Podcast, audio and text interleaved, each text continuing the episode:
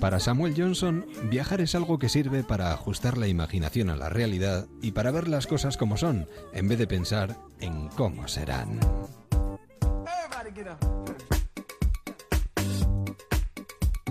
Esto para ti, que estás viajando. ¿Y para los que nos quedamos? La vida también sigue sin nosotros, pero mejor si es contigo. ¿Qué tal amigos? Buenas noches y bienvenidos a esta última edición del mes de julio de Déjame que te cuente. Despedimos Julio como más nos gusta, contándole cosas a cada segundo y cada minuto que pasa. Y cumplimos con nuestra particular operación salida. Encendemos el motor, metemos primera, levantamos suavemente el pie del embrague, pisamos el acelerador y llegamos a una localidad donde podemos celebrar la Nochevieja. Nos acercaremos a una mesena musical Viajaremos con una mujer en moto que tiene dos hijos. Viajaremos con Aspasia. Modelaremos plastilina. Atención, código rojo. Sonreiremos. Salsearemos. Y hoy terminaremos con el libro blanco de los destinos turísticos inteligentes. Hasta las once y media, diez y media en Canarias. ¿Nos acompañas? Déjame que te cuente.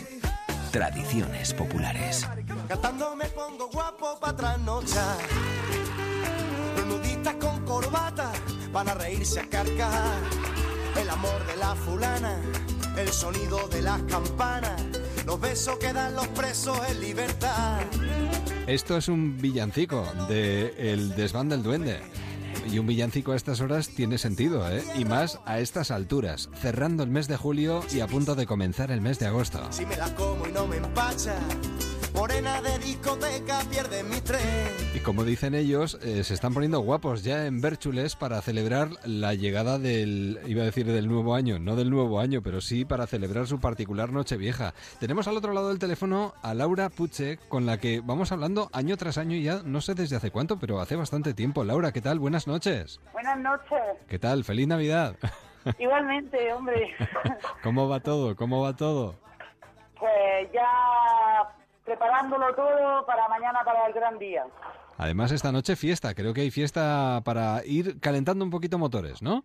Sí, naturalmente. Siempre hacemos la pre-noche vieja de agosto. Sí, sí. Bueno, Eh, sí, con la barra de los bajos del ayuntamiento, pues con, eh, con, con DJ Baby sí. y vamos, y que sí, que ya empezamos esta noche con, el, con la noche vieja de agosto. En Granada. En el día fuerte. Sí, claro, claro. Porque se celebra, bueno, se celebra, se recuerda un año más eh, lo que sucedió en 1994 con ese apagón que os dejó sin Nochevieja y dijisteis, sin Nochevieja no nos quedamos. Y bueno, no fue la única vez, porque apagones habéis tenido, ¿eh? Esto de los apagones ya, no sé si da la sensación un poco de que os persigue, eh, Laura.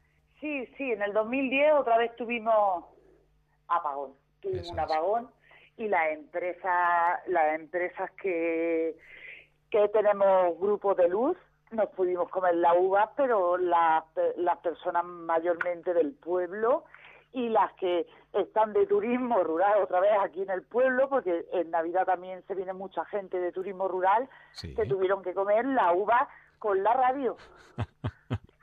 Bueno, en Bérchules se celebra ahora la, la, bueno, la Nochevieja, precisamente por este motivo, pero me decías hace un ratito que está llegando muchísima gente hoy ya, en el día anterior, ¿eh? Sí, sí, naturalmente, sí, porque la gente le gusta coger aparcamiento, luego se ponen su tiendecita de montaña y vamos, el pueblo ya se va llenando, aunque la gente del pueblo que tiene sus cocheras y todo tienen unos pases especiales de la asociación, pero que sí, que cuesta ya, que hay bastante movimiento ya. Cada año arrastráis, arrastráis a más gente.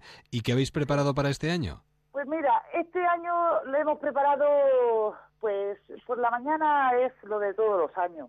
Y luego tenemos un pasacalles de bailarinas mozárabes. Vaya, qué bien. que sí, sí, porque eh, la gente pide mucho las brasileñas, pero yo te digo una cosa.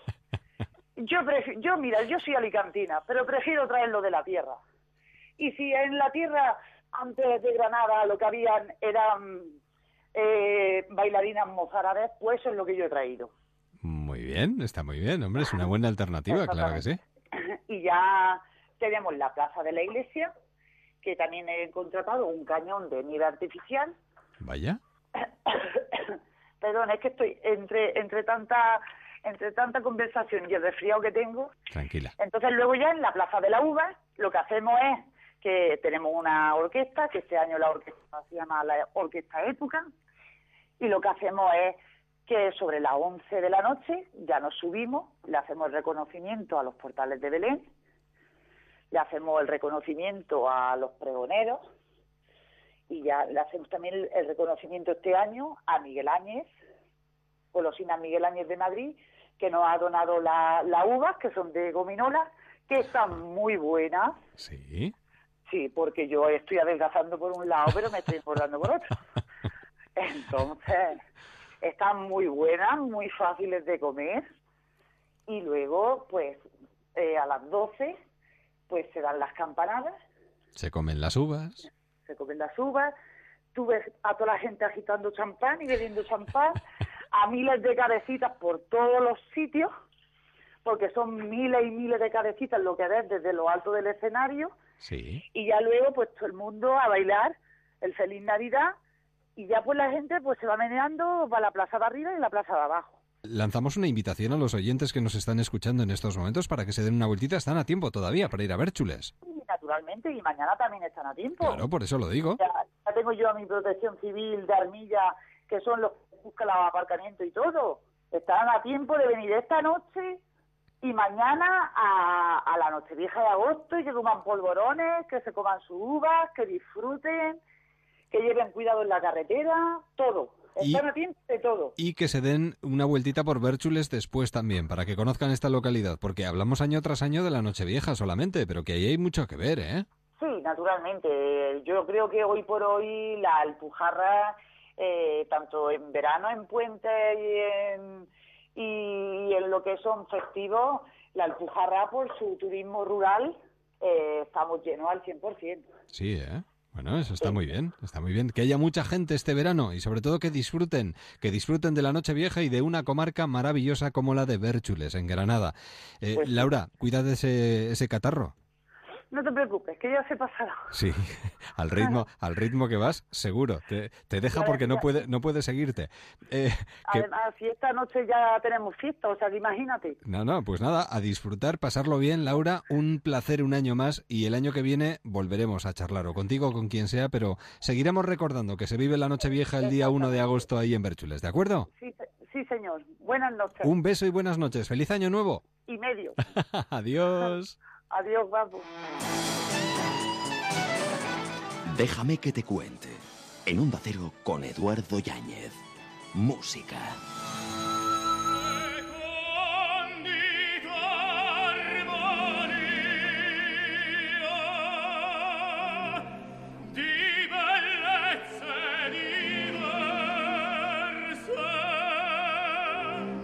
De festival en festival. Comienza a punto de comenzar la quincena musical. En este recorrido que queremos hacer en cadena y en todas las emisoras de Onda Cero, ¿qué tal si nos acercamos a la quincena musical que mañana comienza?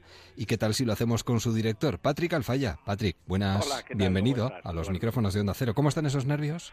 Pues bueno, a flor de piel. Oh, lo que pasa es que uno ya tiene años en esto, ¿no? Y los vas, sabes, sabes suavizarlos y tal. Pero bueno, Claro. estás- evidentemente estoy un poco nervioso, sí. Claro, es normal, porque normal. mañana comienza la nueva edición de la quincena musical cargada de muchísimas alternativas, de muchísimas propuestas, cada cual más interesante. ¿Se podría definir la edición de este año de alguna manera concreta?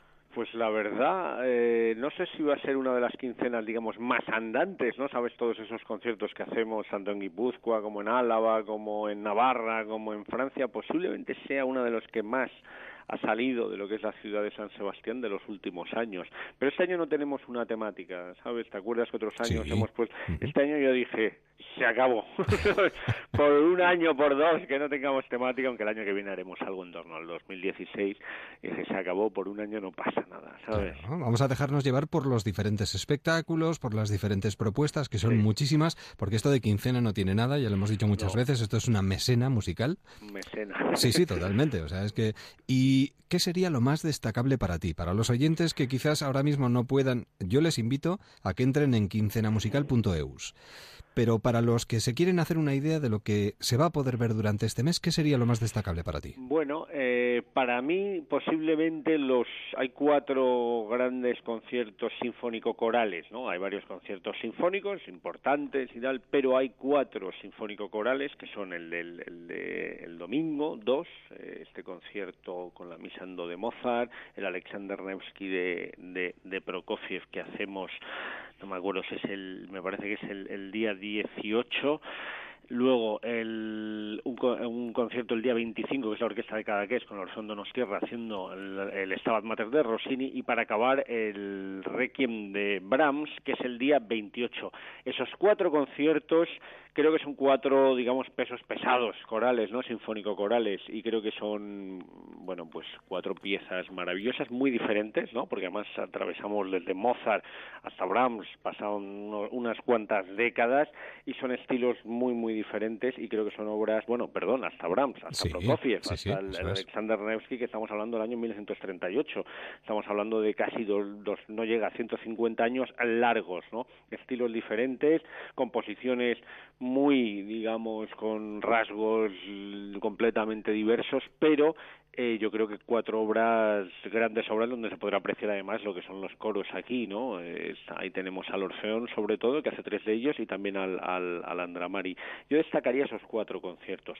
Luego cada uno, es decir, el que si te gusta Bruckner, la séptima de Bruckner, el día 27, me parece que es, con la Orquesta de Colonia, tal, bueno, eso son otras cosas, ¿no? Pero estos cuatro conciertos yo, pues son cuatro, este año quería cuatro pesos pesados corales, ¿sabes? Sí, sí, pues ahí están. Y luego también tenemos muchísimas ganas de ver esos estrenos, como por ejemplo las Estradivarias. Las Estradivarias, sí. Esto fue, sabes que, que otros años hemos programado, digamos, un poco música un tanto diferente o espectáculos un tanto diferentes a lo que es un concierto de música clásica habitual, ¿no? Según mandan los cánones. Entonces, este espectáculo de Stradivarias nos llamó la atención. Es un espectáculo que mezcla diferentes estilos musicales, principalmente clásica, pero también hay algo de tango y también hay algo de, pop con teatro. Y bueno, nos gustó, nos pareció un espectáculo que puede funcionar en el Victoria Eugenia, que es un espectáculo que además yo creo que puede atraer a, a otro tipo de público, que no a, al, al, público, al melómano clásico, ¿no? Y decidimos programarlo y la verdad está yendo está yendo por ahora muy bien, quiero decir, las ventas son muy sí, buenas sí. y es un uh -huh. espectáculo que se nos está funcionando de, de, maravilla. Y es eso, salirnos un poco, ¿no? De lo que es el, el, el clasicismo puro, que es lo que hacemos en general. Arranca la edición de este año 2015 de la quincena musical y desde aquí la invitación está lanzada, así que ahora lo que hace falta es aprovechar. Además coincide Semana Grande con ópera, con diferentes... Con... Bueno, bueno, tenemos un mes por delante muy, muy apetecible. Patrick, como director, que lo disfrutes, de verdad. Muchísimas, Muchísimas gracias. gracias. Y que salga todo bien, que es lo importante. Pues gracias. un abrazo y buen abrazo. mes. Hasta luego. digo, hasta luego. Ahora, ahora. Quedan pocos días, pocas horas, esta puede es una realidad.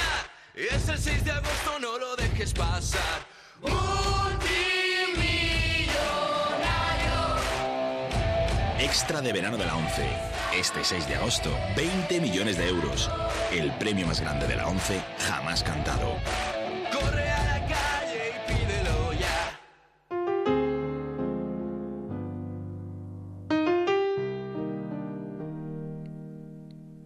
Diez y diecinueve, nueve y diecinueve en Canarias.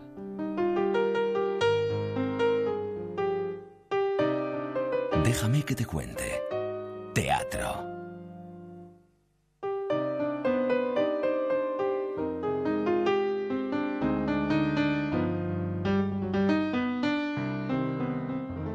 Marta Belenguer, ¿qué tal? Buenas noches. Buenas noches. Bienvenida a los micrófonos de Onda Cero. Bien, muy contento de poder charlar un momentito contigo porque eres una mujer tan ocupada, tan ocupada, tan ocupada que Mira, cuesta yo voy- mucho. Yo voy en moto. Tengo dos hijos. Tú eres una moto. Soy una moto, sí, pero, pero de verdad, eh, como las locas, con dos niños trabajando, los niños ya sin cole. Eh, bueno, en fin, en fin, en fin. ¿Qué te voy a contar? Como decía aquel, ¿no? ¿Qué te voy a contar? Uf. Eh, ¿Tiene algo que ver el que nacieras en Valencia? No. A que vaya como los petardos. Sí, perdón.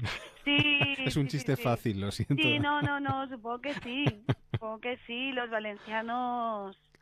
Bueno, los valencianos tenemos ahí el nivel, ¿no? O sea, somos somos, sí. ¿Explosivos? Sí, somos explosivos, somos muy dinámicos. Sí, sí, no mucho, porque para hacer cine, televisión, teatro, para cosechar pues todos los reconocimientos que estás cosechando y ahora estar a punto de adentrarte en el verano con lo que vio el mayordomo, pues fíjate tú, es decir, y encima con los niños a vueltas, o sea que no vas a parar, ¿eh?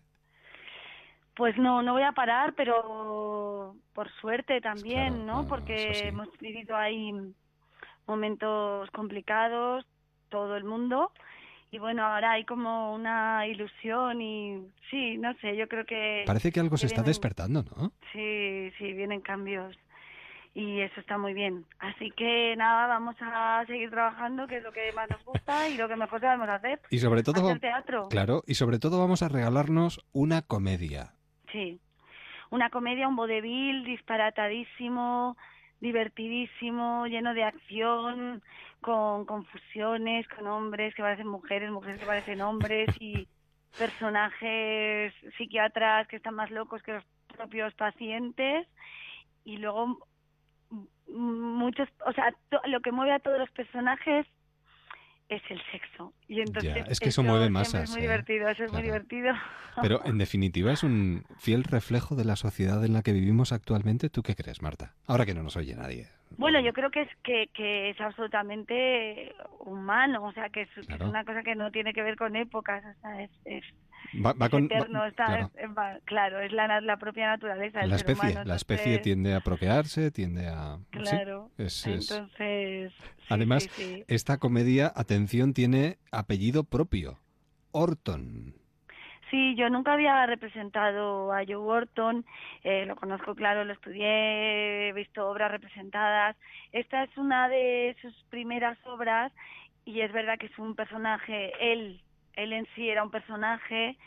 Eh, ha- ha- había una película de los 90 que yo vi en el cine que se llamaba Ábrete de orejas. Sí, sí, sí. que Ujú, no sé cierto. si el director era Alan Rudolph, bueno, no Mm. sé, no sé, no, no, igual me falla la memoria, pero, pero que habla, que estaba basado en su vida, ¿no? Sí.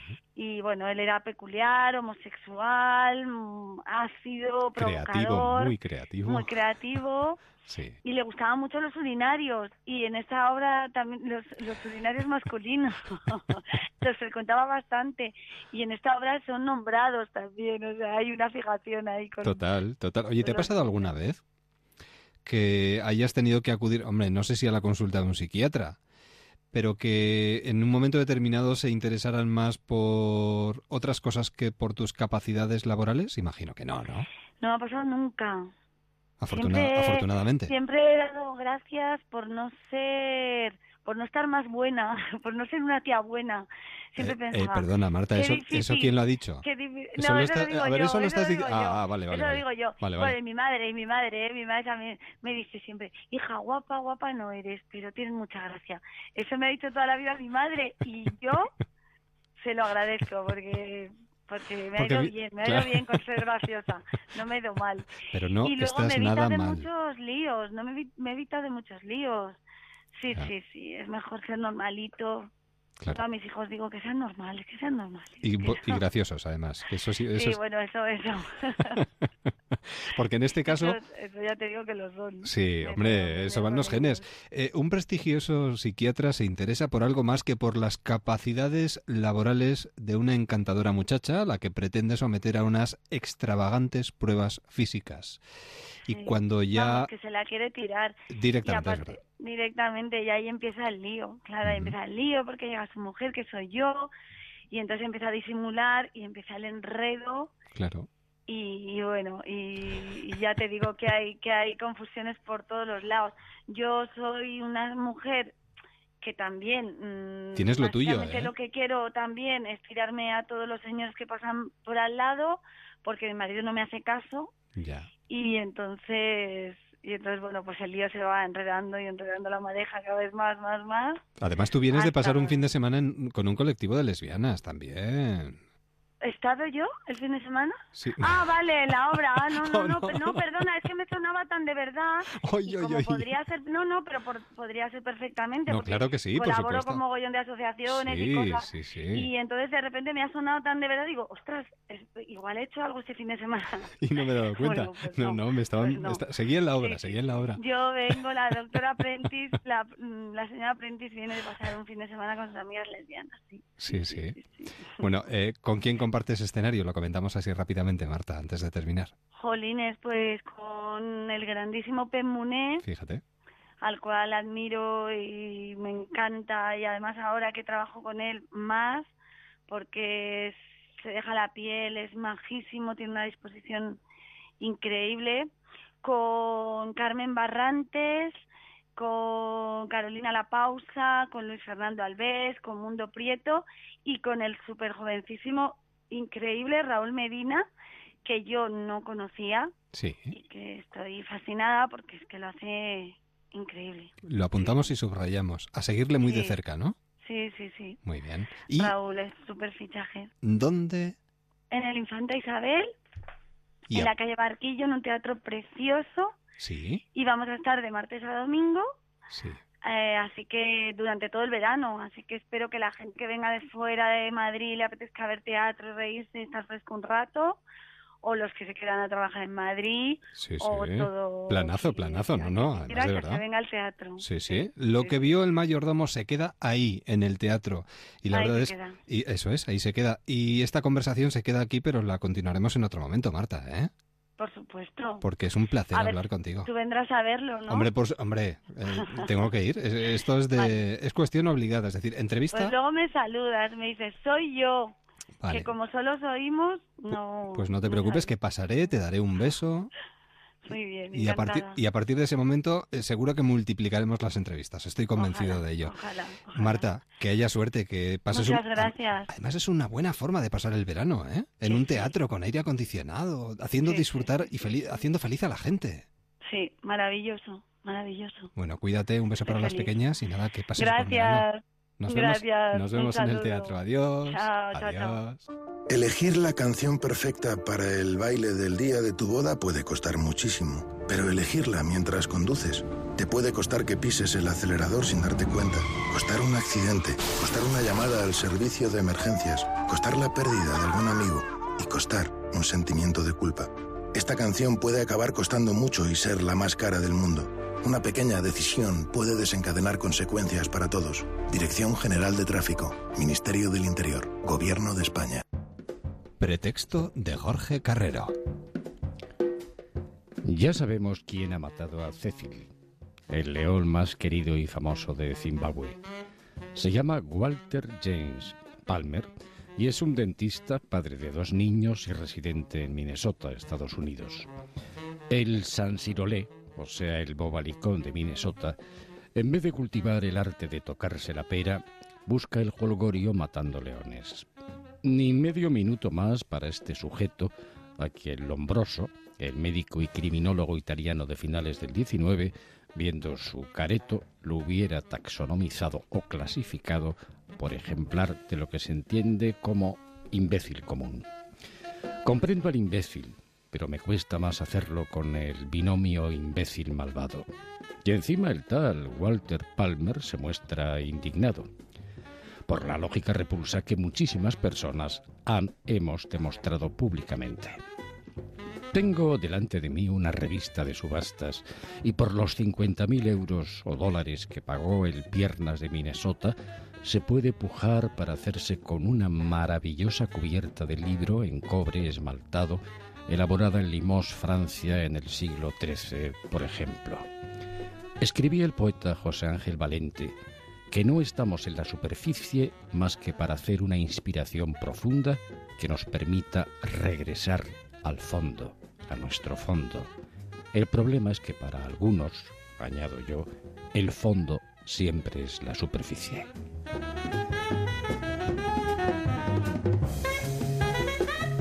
Diez y media, nueve y media en Canarias.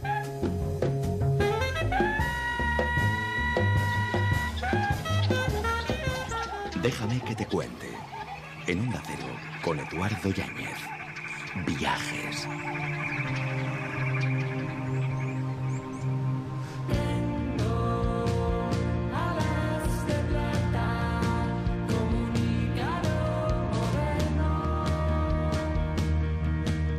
Terminamos un viaje tras otro, lo hacemos además de la mano y de la voz de una arqueóloga y antropóloga como María José Noain, que ya está esta noche con nosotros, para trasladarnos desde Venecia, quién sabe hacia dónde. María José Noain, ¿qué tal? Buenas noches. Buenas noches. Todo tuyo, adelante. Pues mira, ¿sabes lo que me pasa? Que como ya llevamos una semana viajando y hemos estado por Atenas, por Londres y Venecia, no sé a ti, pero a mí me está entrando un poco de morriña. Entonces, no quiero dejar nuestra cadena de viajes, pero si te parece, igual podemos hacer hoy una escapadita, un salto, salimos de Venecia y al final del espacio volveremos a Venecia otra vez, pero vamos a acercarnos un poquito a casa y además tenemos una forma bastante fácil de hacerlo. Y es que en Venecia, además de esos espacios tan maravillosos como los canales, la Piazza de San Marcos, tenemos un museo estupendo que es una de las sedes que la Fundación Guggenheim tiene repartidas por el mundo. O sea, que te quieres acercar a Bilbao. Me has pillado a la primera. He dicho, bueno, ya que está el Guggenheim veneciano, tiene una colección estupenda de arte contemporáneo de la primera mitad del siglo XX, pero ¿por qué no lo usamos de trampolín? Nos venimos hoy con Aspasia al Museo Guggenheim de Bilbao y cuando terminemos la visita nos volvemos a Venecia. ¿Has estado ya? Sí, sí, sí. Además ya sé que estuvisteis hablando precisamente de esto el miércoles pasado, así que bueno, aunque pueda parecer redundante, tenemos ahora mismo en Bilbao dos exposiciones tan recomendables que creo que merece la pena volverlas a mencionar. Y como me preguntabas, he tenido la oportunidad, como nos pilla a nosotros cerquita, ¿verdad? Sí. De verlas en directo y confirmo que efectivamente la visita merece la pena. Pues a ver, ¿por, por cuál empezamos? Eh, la primera de ellas, la de Saint-Michel Basquiat, que aunque pueda parecer un artista francés por el nombre que tiene, nada que ver, es un artista neoyorquino, murió muy prematuramente, fíjate, con 27 años. Yo cada vez que escucho una de estas biografías en las que hemos perdido a artistas tan interesantes, tan jóvenes, bueno, se me ponen los pelos de punta. Empezó además haciendo street art, ¿no? Lo que entonces se conocía como grafitis, bueno, todavía lo seguimos diciendo así, un artista de la calle que en un momento dado fue descubierto por Andy Warhol, lo convirtió en su protegido y a partir de ahí cosechó muchísimos éxitos con un arte eh, muy reivindicativo en el que denunciaba aspectos sociales como por ejemplo la forma en la que todavía en aquella década de los años 80 se les trataba a los negros en Estados Unidos y con un arte muy expresionista, que conmueve mucho viendo las imágenes y que es la primera de esas exposiciones del Guggenheim. Muy bien. Y la segunda, la imagino, pero dilo tú mejor. La segunda es la de Jeff Koons, en este caso un artista vivo, le tenemos además en plena producción. Es una exposición que estuvo primero en el Whitney Museum de Nueva York, después pasó por el Pompidou de París. Allí fue la exposición dedicada a un artista vivo más grande que ha tenido el Museo Parisino y ahora lo tenemos aquí, muy cerquita de casa. Y merece muchísimo la pena. ¿eh? Sí, es una retrospectiva que además permite conocer perfectamente las distintas series, las distintas etapas que ha tenido el artista. Eh, un arte pop divertido, refrescante, que encaja también muy bien en esta época del verano. Y una exposición muy recomendable también para familias. Eh, salvo una serie en concreto que se titula Hecho en el cielo, eh, Jeff Koons estuvo casado con Chicholina. Igual con eso ya podemos ver un Sí. poco por dónde va Ujú. esa serie que efectivamente no es apta para niños, pero para ir en familia, que un niño pueda ver que personajes como el increíble Hulk o Piolín o Popeye pueden estar en forma de obras de arte en un museo, creo que les puede ayudar a cambiar la percepción que tienen de estos espacios, ¿no? que siempre van con el cole, pueden resultar aburridos. Entonces, ver este arte colorista, me estoy acordando también de una langosta que es de metal, pero que imita el material hinchable, que es una especie de homenaje a Salvador Dalí, que en su día diseñó un teléfono con forma de langosta. Tiene muchos guiños también al arte antiguo, podemos reconocer obras importantes en la historia del arte que él reinterpreta, eh, elementos más contemporáneos. Entonces, una exposición francamente divertida. Bueno, pues en este caso el Museo Guggenheim, que para Aspasia también se convierte en un nexo más de esta cadena de viajes que nos va a llevar de nuevo a Venecia, porque creo que volvemos allí dentro de nada. Por cierto, un apunte importante para todos aquellos que mm, encuentren un interés especial en cada uno de estos eslabones de esta cadena de viajes, podéis seguir ampliando este, esta información a través de un blog, losviajesdeaspasia.blogspot.com.es. Efectivamente. Después de cada eslabón, amplías toda la información en este blog. Sí, me está pareciendo tan interesante, estoy disfrutando tanto preparando este espacio contigo que me ha parecido que merecía la pena ampliarlo un poquito y desarrollar por escrito lo que vamos contando aquí cada día. Bueno, pues cada día vamos a ir desarrollándolo poquito a poco y si queréis más información ahí la tenéis. Nosotros continuamos con esta cadena, pero ya será el lunes que viene, así que buen fin de semana y hasta el lunes. Igualmente, hasta el lunes.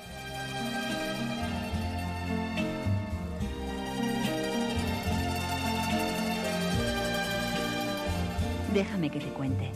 En Onda Cero. Profunda emoción recordar el ayer cuando todo en Venecia me hablaba de amor.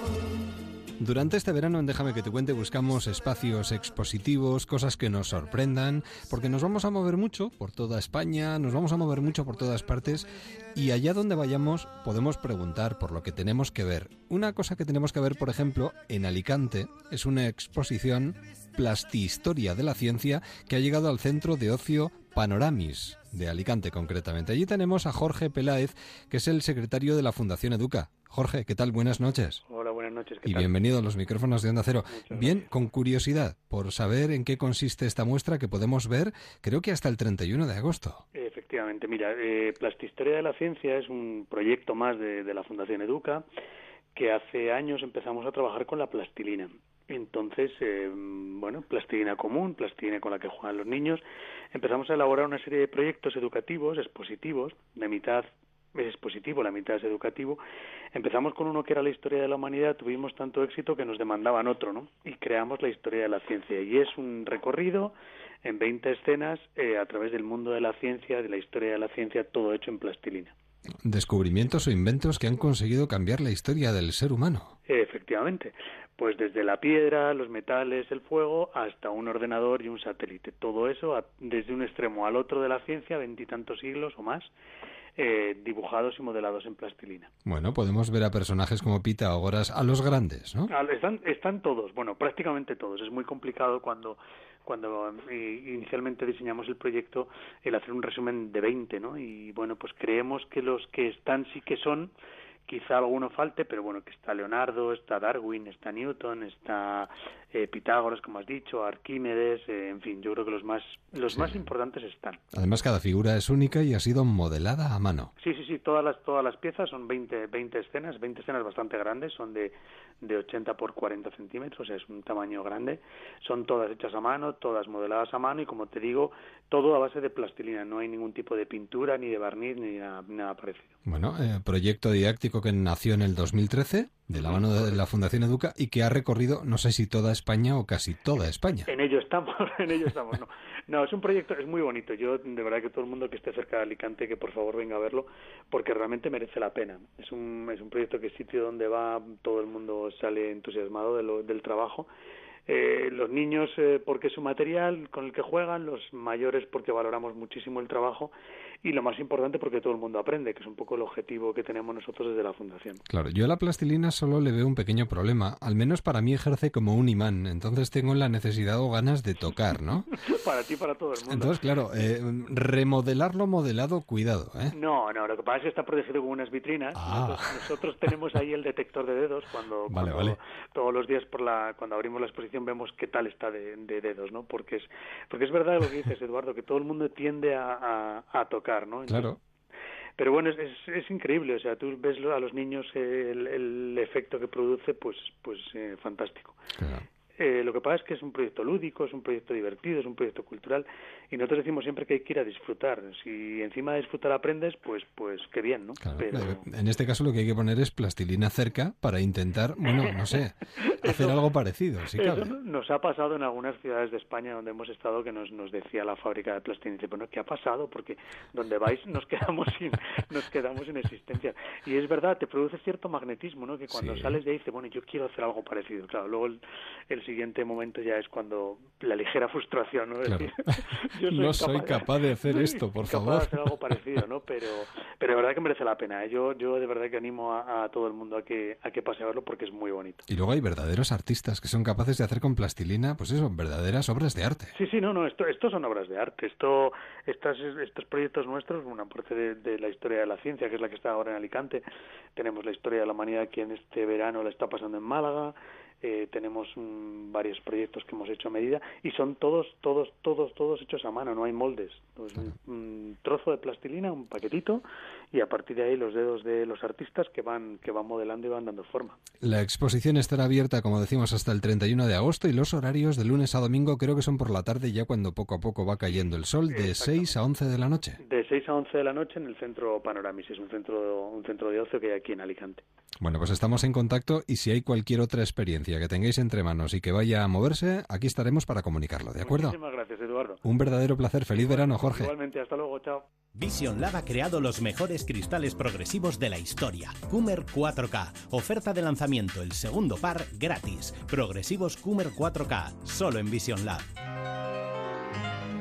Déjame que te cuente. En Onda Cero, con Eduardo Yáñez. Libros.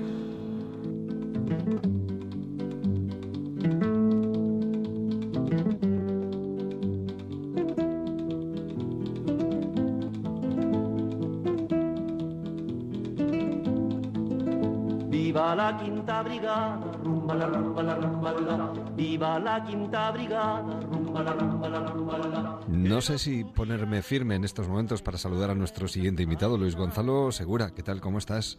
Muy buena, bueno, eh, pues ya la verdad que a, a día, a día de hoy ya no hace falta. Ya no hace ponerse falta firme. ponerse firme, ¿no? No, Ya no es necesario, ya me han expulsado, ¿no? Bueno, hablamos con Luis Gonzalo Segura, que acaba de publicar en Editorial Destino Código Rojo. Sí, en su primera novela o en su primer trabajo, Un Paso al Frente, ya eh, denunciaba unas situaciones mm, bastante desconocidas, aunque en algunos casos se podía pensar que podían darse en el ejército español. En este caso profundiza muchísimo más en Código Rojo denunciando pues la homofobia, rompiendo una lanza a favor de que las personas homosexuales no sean discriminadas en el estamento militar, porque después de leer esto uno acaba con la sensación de que lo son y mucho. Era un paso más, un riesgo añadido, eh, asumido desde el principio, imagino, Luis, ¿no? Sí, la verdad es que sí, ¿no? Siempre digo que el verdadero miedo se tiene a, bueno, pues no, a no hacer en conciencia lo que uno cree. Yo creo que sí, que, que Código Rojo además yo creo que es una novela mejor que, que la anterior y que además va a descubrir una parte yo creo que bastante desconocida para, para la sociedad, ¿no? Y, uno de esos elementos pues es mm, el encaje que han tenido la mujer o los homosexuales en las Fuerzas Armadas y así como otros elementos yo creo que también muy importantes como el tráfico de armas, el tráfico de drogas, la industria armamentística, las conexiones del poder con las Fuerzas Armadas. Y bueno, yo creo que explican un poco el por qué las Fuerzas Armadas siguen siendo lo que son a día de hoy y no se han modernizado y no se han democratizado, claro. Claro. ¿Te planteas en algún momento que pueda llegar incluso algún tipo de denuncia o algo o, o no? No, yo creo que si por ellos fuera, eh, como el, estamento militar es también muy, muy cuadriculado, pues eso. yo creo que me intentarían volver a expulsar de, de las Fuerzas Armadas, pero claro, ya lo han hecho y se han quedado sin, sin elementos, ¿no? Yo la verdad que no, no temo nada porque además se, se trata de un ejercicio de, de ficción y realidad. Por ejemplo, el primer capítulo arranca con, con una muerte todavía sin Sí, resolver, que no sabemos si, es, si ha sido un suicidio o ha sido un asesinato por una, porque hubo una, una persona que descubrió una trama y a partir de ahí se enlaza a realidad y ficción y yo creo que es un buen ejercicio para el lector para que conozca las Fuerzas Armadas y sobre todo porque hay determinados personajes que, bueno, como, como buena novela negra, una novela también en, en clave, pues eh, hay una serie de personajes que yo creo que, que el lector tiene que, que descubrir de quién, de quién estamos hablando, ¿no? Además, esto se va complicando poquito a poco a medida que vamos avanzando y al final nadie es lo que parece ni nada parece ser lo que es realmente. Sí, bueno, es, es algo que además ha pasado también a lo largo, a lo largo de la historia, ¿no? Se entrelaza también un poco eh, con, con acontecimientos históricos eh, que efectivamente se han ido se han ido dando a lo largo de la historia y yo creo que es que es una constante, ¿no? Que muchas veces a lo mejor pongo siempre un, un ejemplo, ¿no? Y es el, el general Gutiérrez Mellado, bueno, que en el año 36 defendió a la, a la dictadura y, y después en, en el, en el año 75 pues, pues luchó precisamente por el régimen que él mismo había intentado derribar, ¿no? Es bastante curioso. Entonces, bueno, la vida también muchas veces hace cambiar a las personas de, de posición o de lugar, ¿no? ¿Y cuánto hay de biográfico en este trabajo, Luis?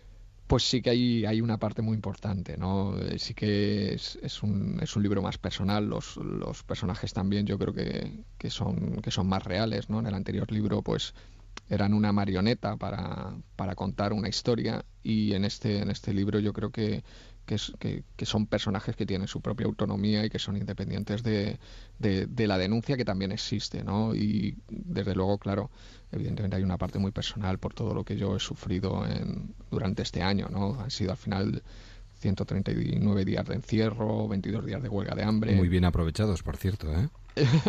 ¿Cómo? Perdón. Digo que ah, muy- sí, claro, los claro. días pues de encierro, porque fue donde- claro, a escribir.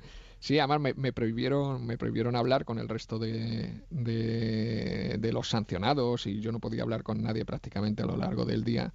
Y claro, era, era una situación tan, tan terrible que al final pues me refugié escribiendo, ¿no? Era algo también que me ayudó a mantener en cierta forma la cordura, ¿no? Entonces yo creo que, que evidentemente es algo muy personal y además va, el lector va a poder descubrir qué es un centro disciplinario, cómo se vive en un centro es. disciplinario, qué, qué circunstancias se dan en un centro disciplinario y bueno, mm, desde luego ya anticipo que, que Isabel Pantoja ha vivido mejor que yo con toda seguridad, ¿eh? siendo ella una delincuente. ¿eh? ya lo anticipo, pero bueno. Fernando es un cabo de la Guardia Civil que no se arredra ante las amenazas. Nos encontramos a Sira del Rosal, que es una joven teniente bajo cuyas órdenes trabaja Fernando, y Guillermo Fernández, que quizás pueda emular más a Luis. Lo digo porque era militar de carrera hasta que decidió escribir un libro en el que criticaba abiertamente las altas instancias militares y sus decisiones interesadas. Eh, En este caso sí hay similitudes. Por lo menos eh, Sí, en- sí, desde luego. Además, de el hecho de escribir un libro. Cuando yo escribí el libro, eh, a este personaje eh, de ficción le expulsaban de las Fuerzas Armadas, ¿no? Claro. Entonces, bueno, hasta ese punto son, son tan previsibles, ¿no? Las Fuerzas Armadas que, que tenemos y, y, bueno, mm, yo creo que también desde ese punto de vista tiene, tiene un atractivo el libro, ¿no? Sí, sí, sí. Eh, dices que eh, te sientes muy orgulloso de, de esa descripción de lo que ocurre dentro de un centro de internamiento militar, pero sobre todo de ese personaje gay de la novela, ¿no? Eh, porque a veces uno piensa o se nos ha trasladado esa imagen de que el militar tiene que ser un hombretón, machote, ¿no? El- Claro, efectivamente. Sí, sí, tanto de Fernando que, que me parece que, que es muy importante, ¿no? Mm, Muchas veces, efectivamente, cuando uno mm, prepara o hace una incursión de una novela negra en el mundo militar, parece que efectivamente que todos tienen que ser unos machotes y que además si no son unos machotes no pueden cumplir bien su trabajo. Bueno, pues yo he tenido compañeros que son que son gays, que son amigos míos y que, y que desde luego como militares son extraordinarios y que no se les puede poner ninguna ninguna pega, ¿no? Entonces yo creo que era importante romper romper un poco esa lanza, ¿no? Y, y cambiar también un poco ese cliché, ¿no? El, el militar de- debe ser un, un ciudadano al servicio del resto de los ciudadanos, ¿no? Y no ese, ese hombre que abandera y que debe mantener la unidad y, y la patria y bueno, la patria son todos los ciudadanos y, y los militares somos nada más que una herramienta de ellos, ¿no? Subordinados siempre a los ciudadanos, claro. El título del libro hace referencia a ese castigo que se aplicaba o aplica a aquellos miembros del ejército que se niegan a cumplir con la cadena de mando, ¿no? Efectivamente, sí, a todas aquellas personas que, que, que rompen de alguna forma el código de honor, que al final es un poco, ese código rojo es lo que he vivido yo, ¿no? Porque bueno, antes te metían en un, en un cuarto, te daban una paliza o, o acababas apareciendo en una cuneta y ahora lo que te hacen es que te aíslan, te encierran, te desprestigian o te difaman, te calumnian en medios de comunicación y después evidentemente te aíslan, ¿no? Y terminan expulsándote. Y al final, bueno, pues esta es la versión moderna del, del código rojo tradicional. ¿no? Prevaricaciones, negligencias, comisiones de servicio falsas, estafas de combustible y comidas. Se podría Sí. hablar de mucho más. Sí, desde luego, podríamos escribir una enciclopedia con muchísimos tomos de lo que pasa en, en el mundo militar. Además, por una cuestión muy sencilla, ¿no? Porque en el mundo militar no hemos implementado las ideas ilustradas del siglo XVIII, tan sencillo como, como eso, ¿no? Y, y claro, eso lleva a que, bueno, cualquier ciudadano se puede imaginar que si los jueces eh, a día de hoy, por ejemplo, fuesen afiliados del Partido Popular y los pusiese directamente el presidente, la policía también fueran afiliados del Partido Popular y los pusiera directamente el, presidente, ¿no? Y además los que hacen las auditorías y fiscalizan el gasto también fueran necesariamente afiliados del Partido Popular y los pusiera, los quitara el presidente y además decidiera su futuro, si siguen en el, en, eh, manteniendo su trabajo o no, pues cualquiera se puede imaginar el nivel de corrupción en el que viviríamos. No hablo del Partido Popular porque es el que gobierna a día de hoy, ¿no? Ya, ya, ya. Y, Eh, sí. y eso es lo que pasa a las Fuerzas Armadas, claro. Entonces, Sigue- cualquiera se puede imaginar lo que sucede, ¿no? ¿Sigues gestionando esa página de Facebook? Sí, estoy haciendo todo lo que puedo con, con la página Un Paso al Frente, con el blog también Un Paso al Frente, para intentar dar a conocer en la medida de lo posible a la ciudadanía lo que está pasando en el mundo militar, que al final es muy grave, ¿no? No olvidemos que, que el Ministerio de Defensa a día de hoy debe solo en planes especiales de armamento 40.000 millones de euros, entre los cuales está el submarino que no flota, el carro de combate que no dispara y ese, ese avión A400M que llevaba yo mucho tiempo advirtiendo de las carencias y de los problemas que tenía hasta que desgraciadamente hace poco hemos tenido un accidente y han muerto varios militares.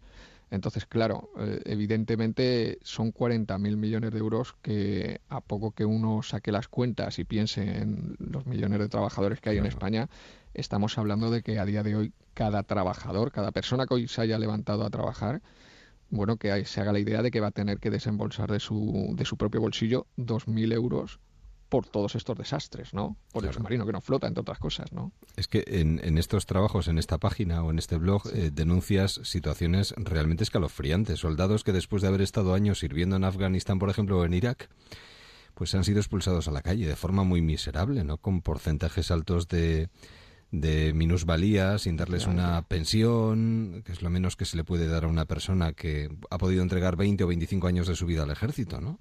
Hay realmente situaciones muy rocambolescas. Sí, porque claro, al final, por desgracia, el, único interés de, de, los altos mandos, como ocurre muchas veces a nivel de la política, es sobrevivir ellos, ¿no? Y claro, cuando, cuando no hay dinero pues para pagar al resto de, trabajadores, bueno, pues prefieren despedir al resto de trabajadores antes que perder ellos su empleo, ¿no? Entonces al final tenemos un nivel disparatado de mandos. Eh, para que nos hagamos una idea, el ejército chino tiene 190 generales para 2,3 millones de militares y el, el ejército español tiene 270 generales, es decir, un 50% más para 120.000 militares, es decir, para 20 veces menos ejército que, los chinos, es tremendo.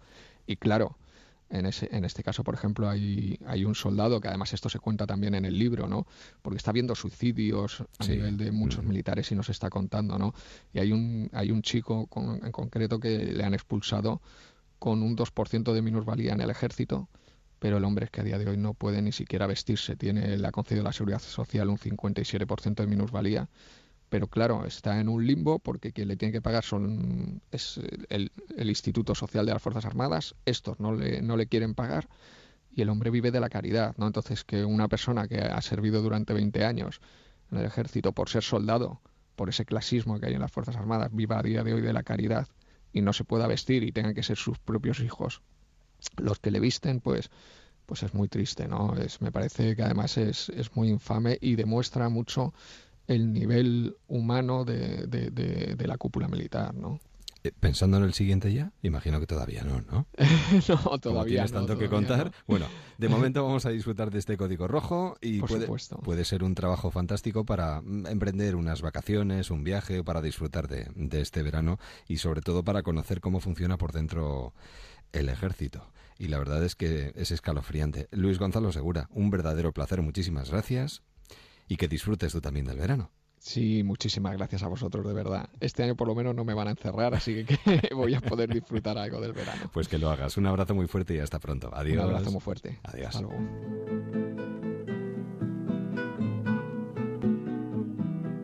Cuando canta el gallo negro, es que ya se acaba el día si cantara el gallo rojo, otro gallo cantaría.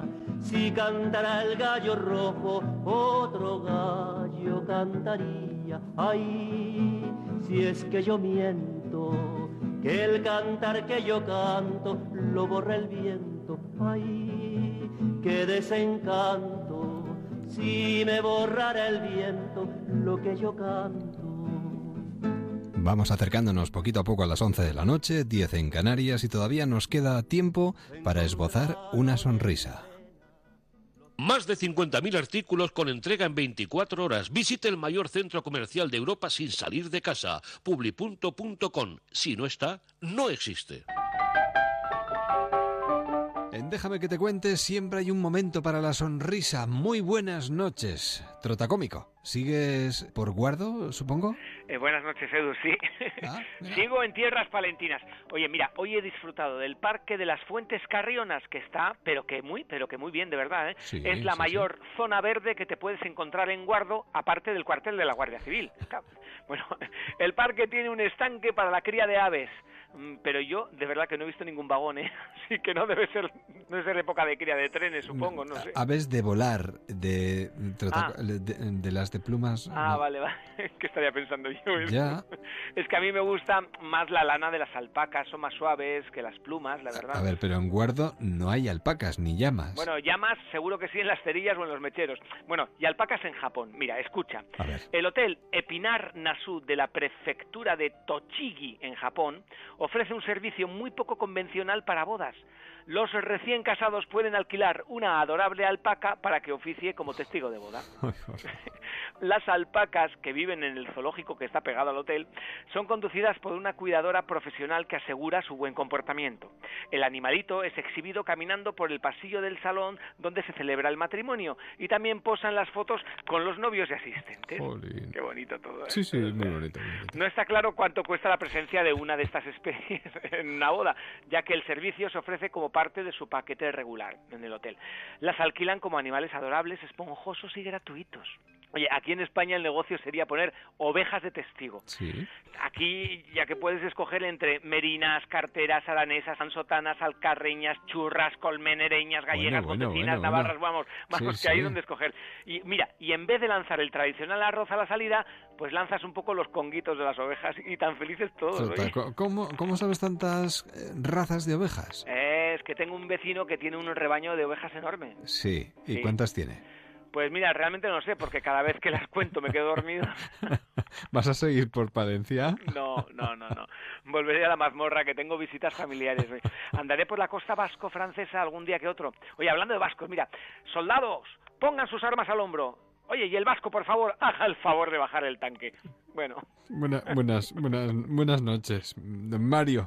Eh, nuestro trotacómico. Eh, pasa un buen fin de semana y hablamos el lunes. sí, hasta el lunes, Eduardo Yáñez. Pasa tú también un buen fin de semana. Buenas, Buenas noches. Venga.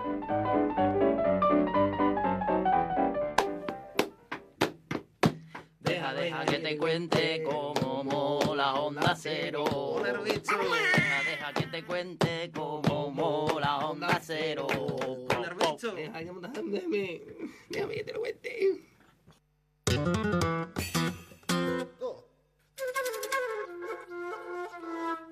Entiendo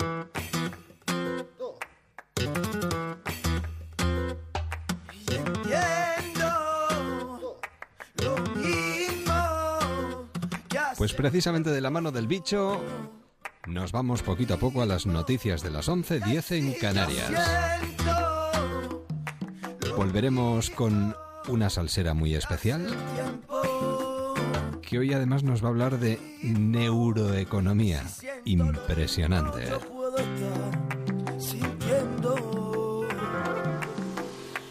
Y hoy que mucha gente está en carretera, cuidado, ¿eh? Si vas en carretera y tienes eh, tus manos en el volante en estos momentos, terminaremos hablando de algo muy interesante, de un libro que nos lo podemos, luego diremos de dónde, nos lo podemos bajar de internet, que es el libro blanco de los destinos turísticos inteligentes. Pero eso será después de las noticias.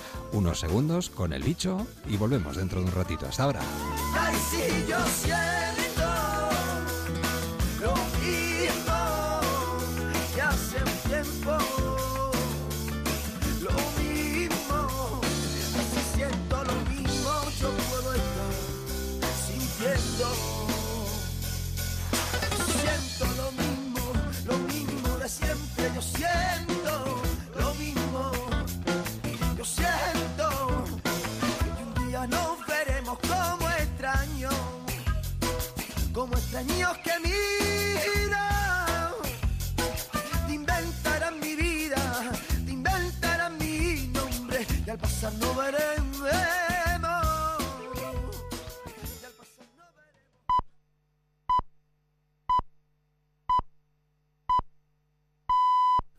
Son las 11, las 10 en Canarias.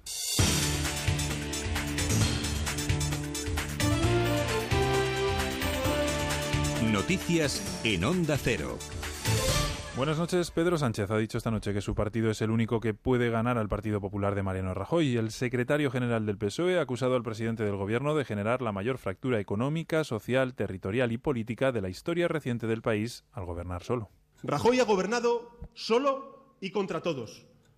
Y por eso ha pasado de la mayoría absoluta a la soledad absoluta. Hay que poner fin al gobierno de Rajoy y os digo una cosa, solo nosotros, y ellos lo saben, podremos hacerlo realidad.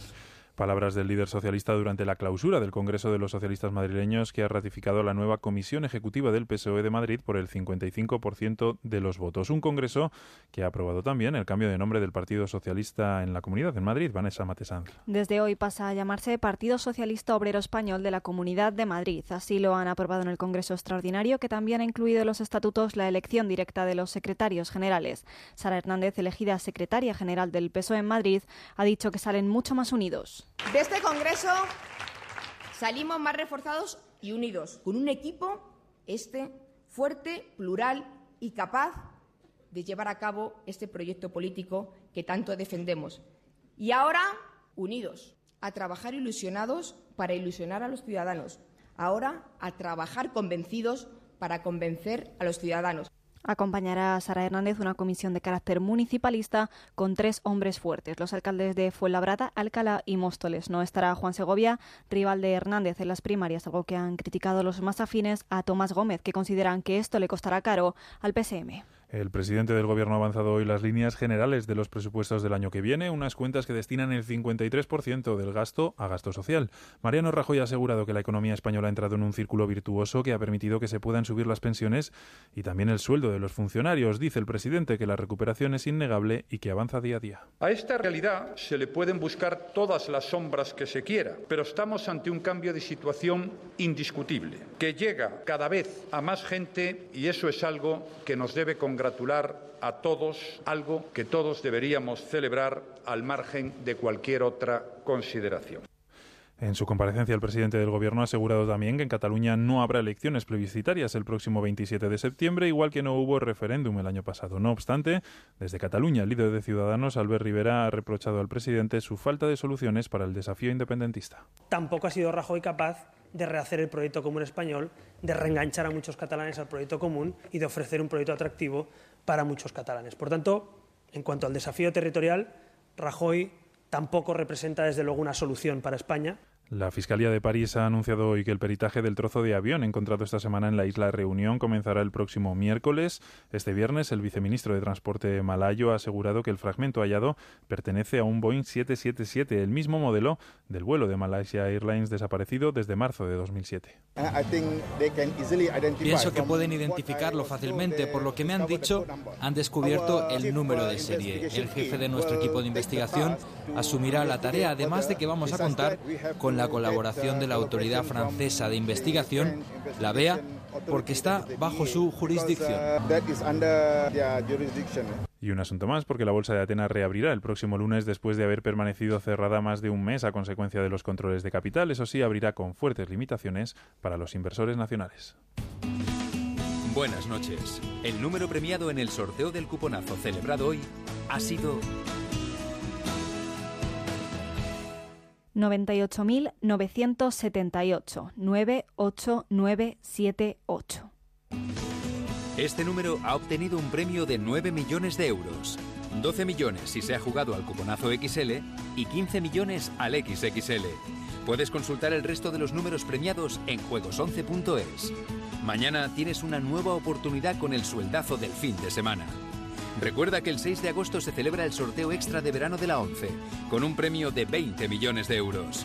Quedan pocos días. Cómpralo ya.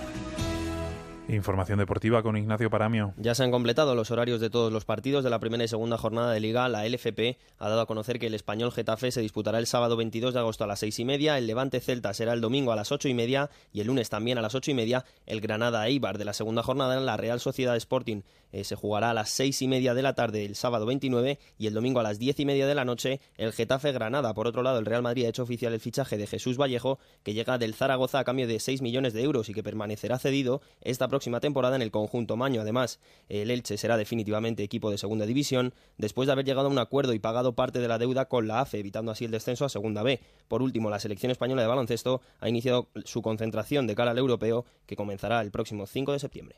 Es todo, la información vuelve a Onda Cero en unos minutos a partir de las once y media de la noche en La Brújula con Mercedes Albelda. Los fines de semana son para descansar y cuidarse. Por eso en Onda Cero, el doctor Bartolomé Beltrán habla de salud. Ya saben ustedes la gran afición que tenemos en este espacio a promover el ejercicio físico, porque es el único medicamento que lo podemos dar sin receta. Cuando nosotros eh, tenemos un niño con dolor abdominal crónico, ¿cuáles son los diagnósticos más frecuentes que tienen ustedes? Los dolores abdominales ¿Qué es la funcionales. urticaria crónica? Sí, la urticaria crónica es una enfermedad poco conocida. Ya sabemos que la salud es lo que importa, nos preocupa a todos, pero si quiere un buen consejo, escuche En Buenas Manos, el programa de salud de Onda Cero. Ahora, sábados y domingos desde las 4 de la tarde. Te mereces esta radio. Onda Cero, tu radio.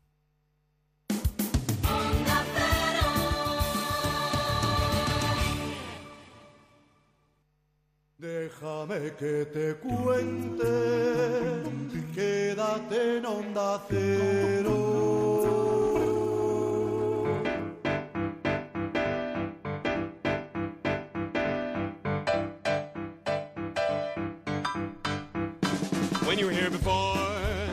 Couldn't look you in the eye. You're just like an angel. Y después de las noticias, después de las 11 de la noche, esperando con impaciencia a nuestros salseros y a Xavier de la Maza. Xavier, buenas noches, viernes encima. Ah, Por fin, ya es viernes. ¿O no?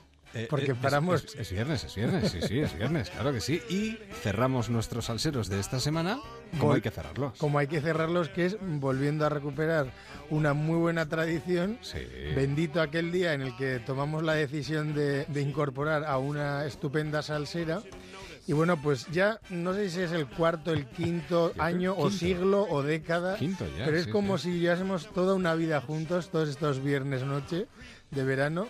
María Blanco, nuestra Oh. querida economista, investigadora y por encima de todo, salsera y excelente persona. Muy buenas noches. Y buena bailarina, ya ves Y cómo bailarina, baila. baila. Bueno, bueno, bueno. habéis pillado bailando una de mis canciones favoritas en cualquier versión. Es que es preciosa esta canción, ¿eh? Sí, I'm a Creep, sí señor. Sí, señor, muy, muy bonita. feliz, feliz de, de empezar otra vez con vosotros en esta hora casi bruja de los viernes. Uy, uy, uy. Efectivamente, ya casi, casi abordando la medianoche. Yo tengo ya la escoba preparada para a las 12 salir por ahí ya. ¡Hala! La juerga, Yo, padre. yo me subo, yo me subo, o sea que Hombre, me sumo y para me todos. subo. eh, Te sumas y te subes. sí, Exactamente. Bueno, ¿y de qué nos va a hablar María este Pues bueno, todos los veranos suelen ser bastante diferentes. Vamos cambiando, vamos cambiando de tema y entonces mm, tenemos la sorpresa máxima que es que María nos va a relatar un poco cómo entiende los cuatro viernes que tenemos por delante, ¿eh? este de último de julio y los siguientes de, de agosto. Y bueno, María, ¿cómo, ¿cómo ves tú las siguientes cuatro semanas? ¿Qué nos vas a proponer? ¿Qué menú nos planteas? Yo veo las semanas mágicas. Yo veo los viernes mágicos y veo las 11 de la noche mágicas, 11 y 5 mágicas. Y veo personas mágicas dispuestas a, a embarcarse en un viaje breve pero intenso, pero siempre mágico. Y pero para entrar en este, en este barco, para embarcarnos, necesitamos una clave. Cada programa va a, a- a girar en torno a una palabra que va a ser nuestra contraseña. Y hoy, esta noche, esta primera noche, Como no podía ser menos, esta noche la contraseña es química.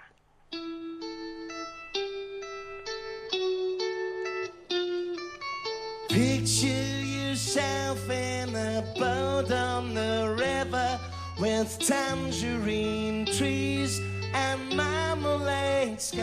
Has visto que por arte de magia de repente empieza a sonar Lucy in the Sky with Diamonds, que es la canción de los Beatles que, que dicen, dicen las malas lenguas, porque esta gente era muy sana, que la compusieron cuando estaban, como no, habían consumido ciertas dosis exageradas de ácido lisérgico. No. Sí, el, el famoso LSD. Lo que no sé si sabe mucha gente es que el ácido lisérgico es un componente que tenemos en el cerebro.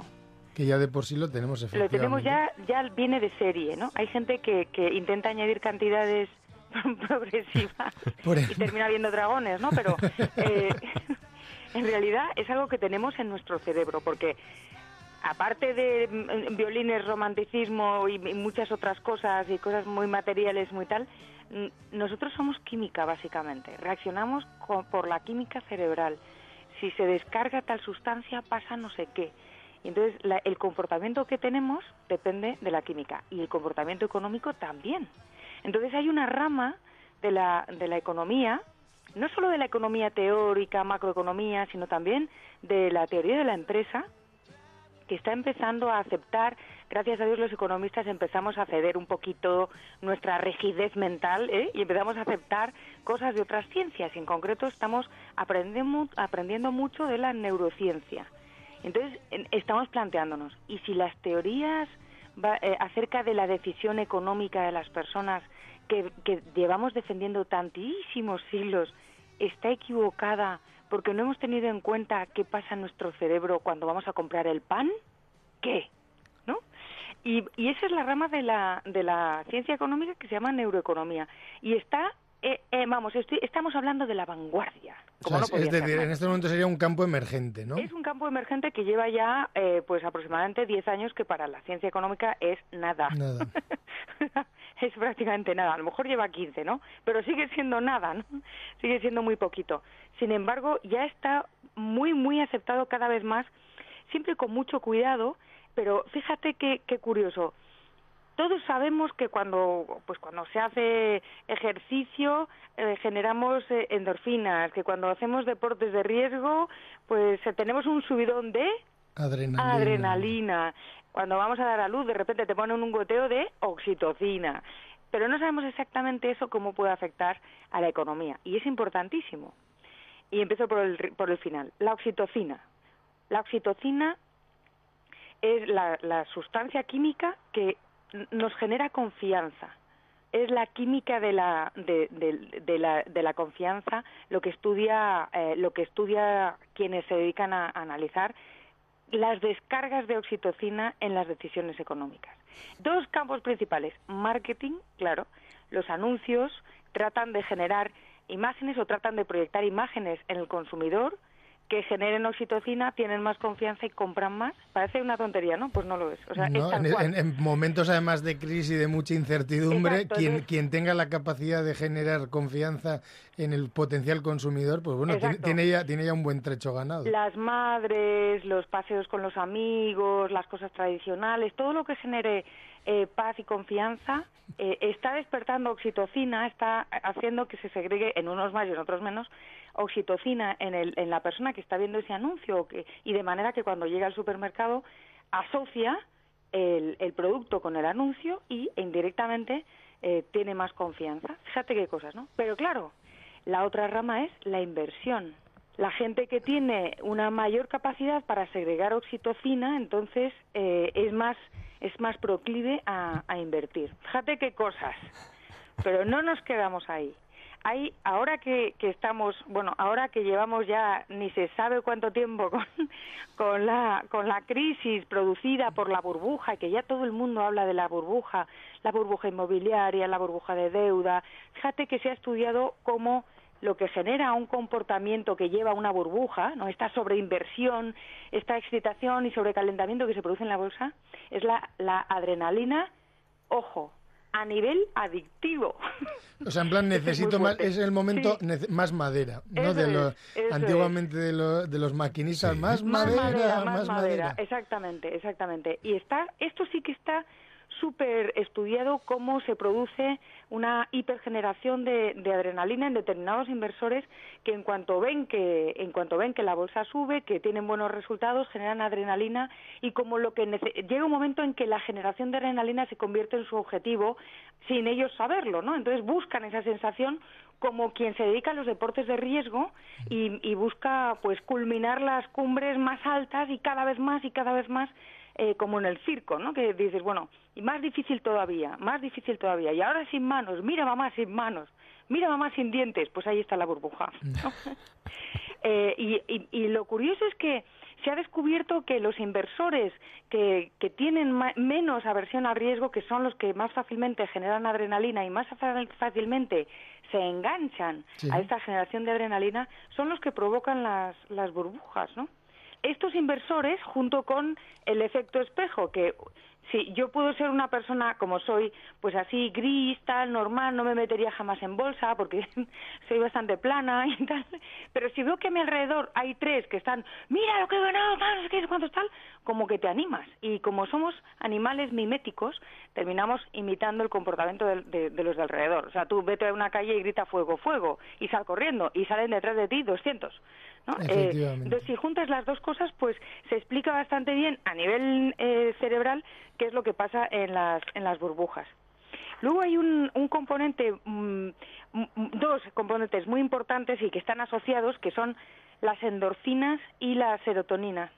Fíjate que las, las endorfinas, que son proteínas, en realidad pequeñas cadenas mm, proteínicas, lo que hace es calmarte, ¿no? O sea, calmarte. Por un lado son las de, pues cuando haces el tonto, la risa, la risa produce endorfinas y como que te quedas muy relajado. Por eso cuando vas a un auditorio y, o vas a hablar en una clase o algo así, lo primero que tienes que hacer, según dicen los expertos en los expertos en estas cosas, es hazles reír.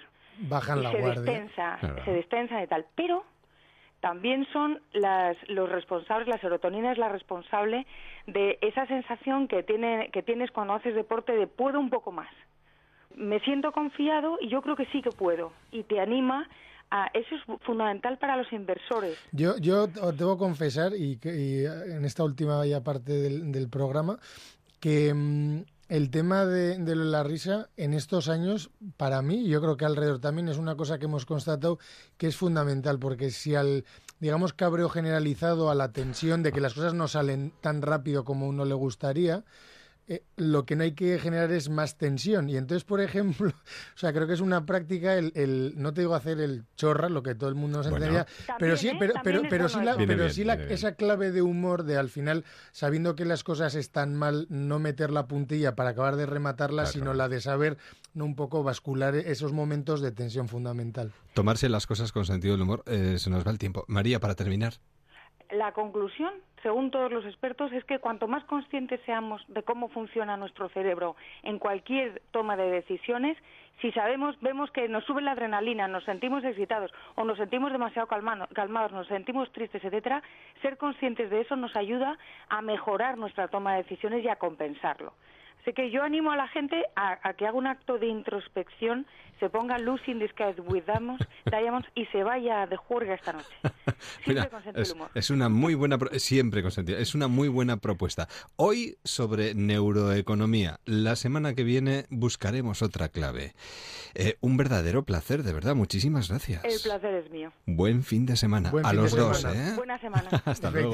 Xavi, te veo el lunes. Nos vemos el lunes. Adiós. Adiós.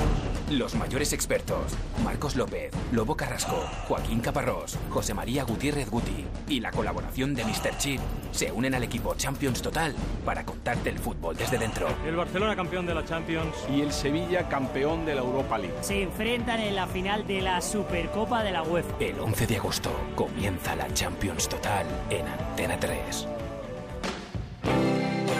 Déjame que te cuente en Onda Cero.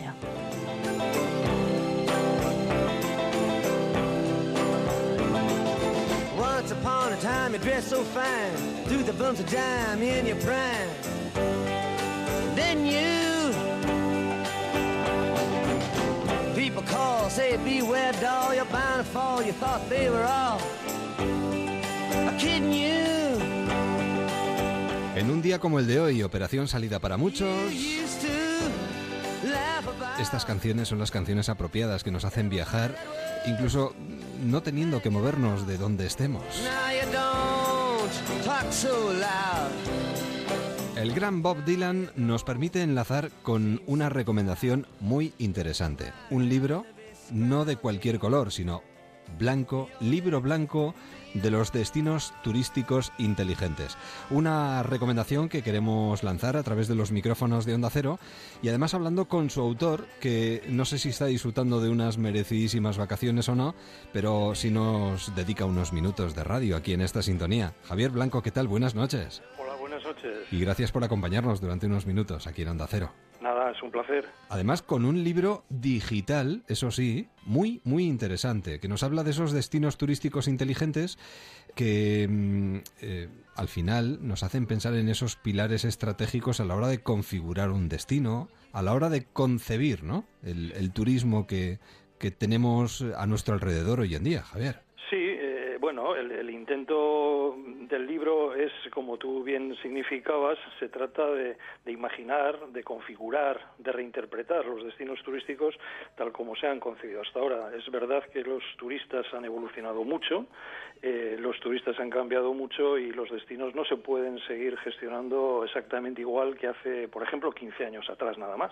Además, el turismo, o al menos el sector turístico, ha vivido, o no sé si está viviendo en estos momentos, un cambio importantísimo, ¿no? En la cadena y concepto de valores, eh, sobre todo. Sí, bueno, eh, es, evidente. El turismo ha cambiado mucho, yo creo que ha cambiado a mejor, pero también presenta nuevos, nuevos riesgos. Ha cambiado mucho porque fundamentalmente las tecnologías han impulsado cambios con una velocidad y con una proyectos que, parecían pequeños, de repente con el uso de Internet se han, se han convertido en proyectos de alcance global, como por ejemplo pues Airbnb, tanto en el mundo del, del alojamiento como en el mundo del transporte.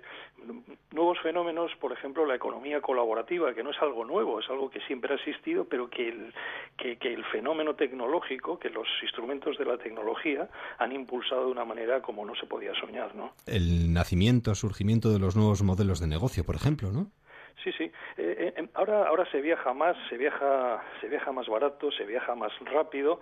Eh, la tecnología, digamos, pero también la tecnología no es el bálsamo, como se decía en el Quijote de Fierabras, esa mm. poción mágica que resuelve todo. Al final están las personas, la industria del turismo es la industria de la cercanía, del trato personal, de la relación, de la calidez. Y hay elementos que no se pueden sustituir por máquinas y ojalá no lo hagan nunca, ¿no?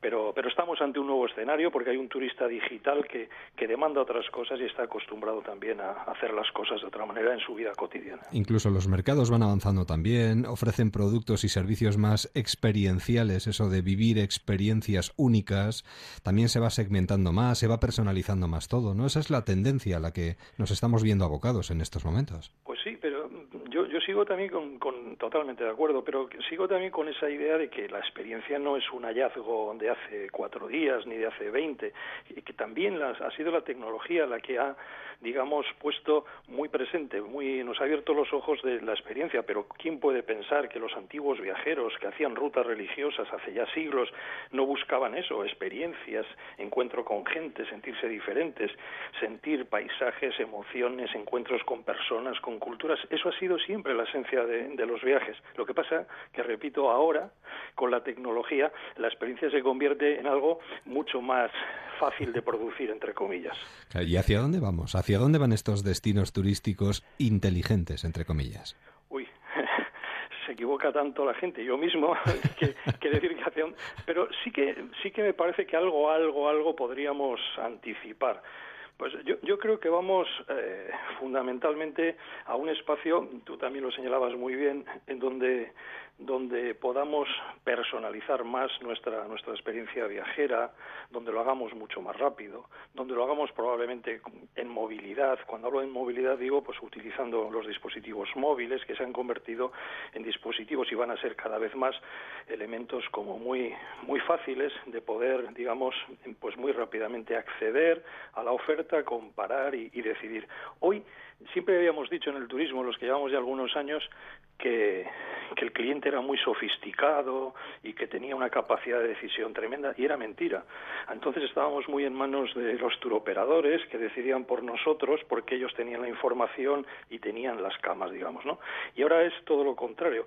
El turista tiene más poder que nunca, ¿por qué? Pues porque nunca antes pudo acceder a tanta información, a compararla, a, también a conocer las, las opiniones, ¿no? las opiniones colaborativas, digamos, de muchos otros viajeros, formarse su opinión y muy rápidamente también decidir. Por tanto, vamos hacia, hacia un mundo, digamos, de, de los viajes mucho más, digamos, accesible. Eh, probablemente también se abaratarán los viajes, y también bueno pues eh, eh, empezaremos a ver pues fenómenos que hasta ahora pues solamente los hemos visto en, las historias de relatos pero que se van a hacer realidad. Por ejemplo muchas recreaciones de viajes desde el propio lugar sin moverse de casa no probablemente no encontremos esta respuesta en el libro pero sí me gustaría aprovechando eh, y haciendo un juego de palabras hacérsela a nuestro invitado de hoy. El mm, destino turístico más inteligente cuál sería creo que el destino más inteligente es el que, para empezar, dice, voy a cambiar. O sea, voy a cambiar porque tengo que cambiar, tengo que adaptarme, me quiero mover. Tengo además la decisión de hacerlo no solo, sino acompañado de empresas, de ciudadanos, de los entornos, de redes, de abrirme al exterior, de intentar eso, ser un destino que dialoga, que escucha, que aprende, que, está, digamos, en nuestro mundo de hoy y que entiende el mundo. Para entender a los viajeros hay que entender el mundo. Y yo sé, y sabemos todos, que entender el mundo hoy es especialmente complejo. Es un mundo de muchas incertidumbres. Pero los destinos inteligentes son los que tratan de que puedan coexistir los, los residentes, los ciudadanos, pues con los turistas, que no hay ciudadanos de primera y ciudadanos de segunda, que no hay guetos para turistas. El turista va a ir a va a querer acudir a aquellos espacios, a aquellos destinos, a aquellas ciudades donde la gente vive bien, donde hay justicia social, donde hay cohesión, donde hay cultura, donde hay arte, donde hay autenticidad allá donde la gente vive mejor en ese sentido, en el sentido de vivir la vida de una manera, pues eso, equilibrada, los turistas querrán ir también. O sea, que no se trata de crear exclusivamente grandes parques temáticos o fortalezas para turistas, que tendrán su espacio siempre, pero yo creo que la inteligencia está en eso, en gestionar bien la comunidad de intereses que existe en cada destino. Hablábamos de la tecnología, lo importante que está siendo y será la tecnología para el turismo. Y hablando de tecnología, precisamente hay que utilizarla para acceder a este libro también, porque lo tenemos en formato electrónico. ¿Dónde podemos conseguir el libro blanco de los destinos turísticos inteligentes, Javier? Bueno, pues, pues en este caso, bueno, yo tengo la satisfacción de colaborar con Altran. Altran es una empresa pues muy importante en el mundo de la innovación y de la tecnología y en la página de Altran www.altran.es eh, se puede descargar eh, de una manera fácil y accesible, gratuita y, ojalá haya muchos oyentes que por lo menos puedan ojear el libro e incluso también hacer sus, propias aportaciones o críticas. Bueno, que no sea porque por lo menos no tengan la información en sus manos y a partir de ahora que curiosen, que yo creo que les va a resultar muy interesante. Para terminar y para poner el broche a estos minutos de conversación, ¿el destino turístico de Javier Blanco?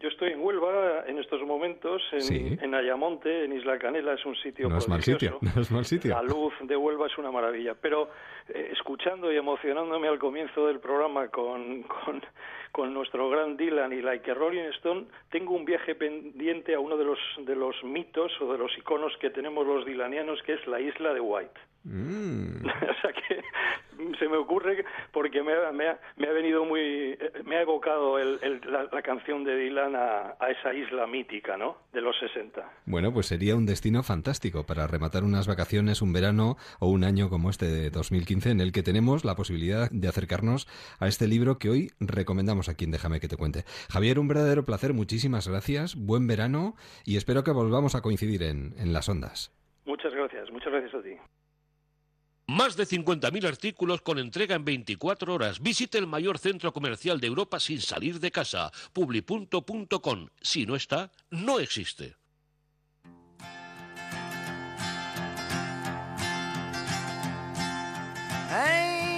Hey, Mr. Tambourine Man, play a song for me. I'm not sleepy, and there is no place I'm going to. Así vamos llegando poquito a poco al final de nuestro viaje radiofónico de hoy. Enseguida, la brújula, a las once y media, diez y media en Canarias. Como decía Marcel Proust, el verdadero viaje de descubrimiento no consiste en buscar nuevos caminos, sino en tener nuevos ojos.